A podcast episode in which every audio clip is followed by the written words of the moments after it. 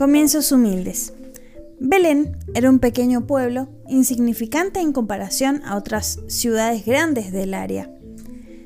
En el mensaje parafraseado de Miqueas capítulo 5 versículo 2, Belén es referido como el más pequeño de los críos.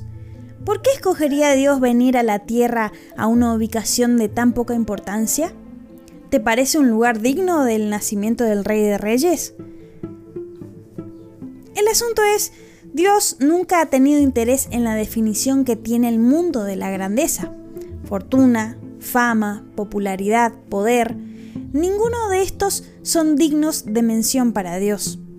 Pablo les dijo a los corintios, Dios escogió lo insensato del mundo para avergonzar a los sabios y escogió lo débil del mundo para avergonzar a los poderosos.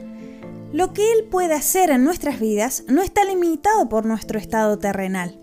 Si Belén era el más pequeño de los críos, ¿cuánto más la gloria recibirá Dios estableciendo la vida de su Hijo allí? El lugar donde comenzó la jornada de Jesús no determinó lo que Él pudo lograr para su reino. Quizás sea lo mismo para nosotros. Pero Él me dijo, te basta con mi gracia, pues mi poder se perfecciona en la debilidad.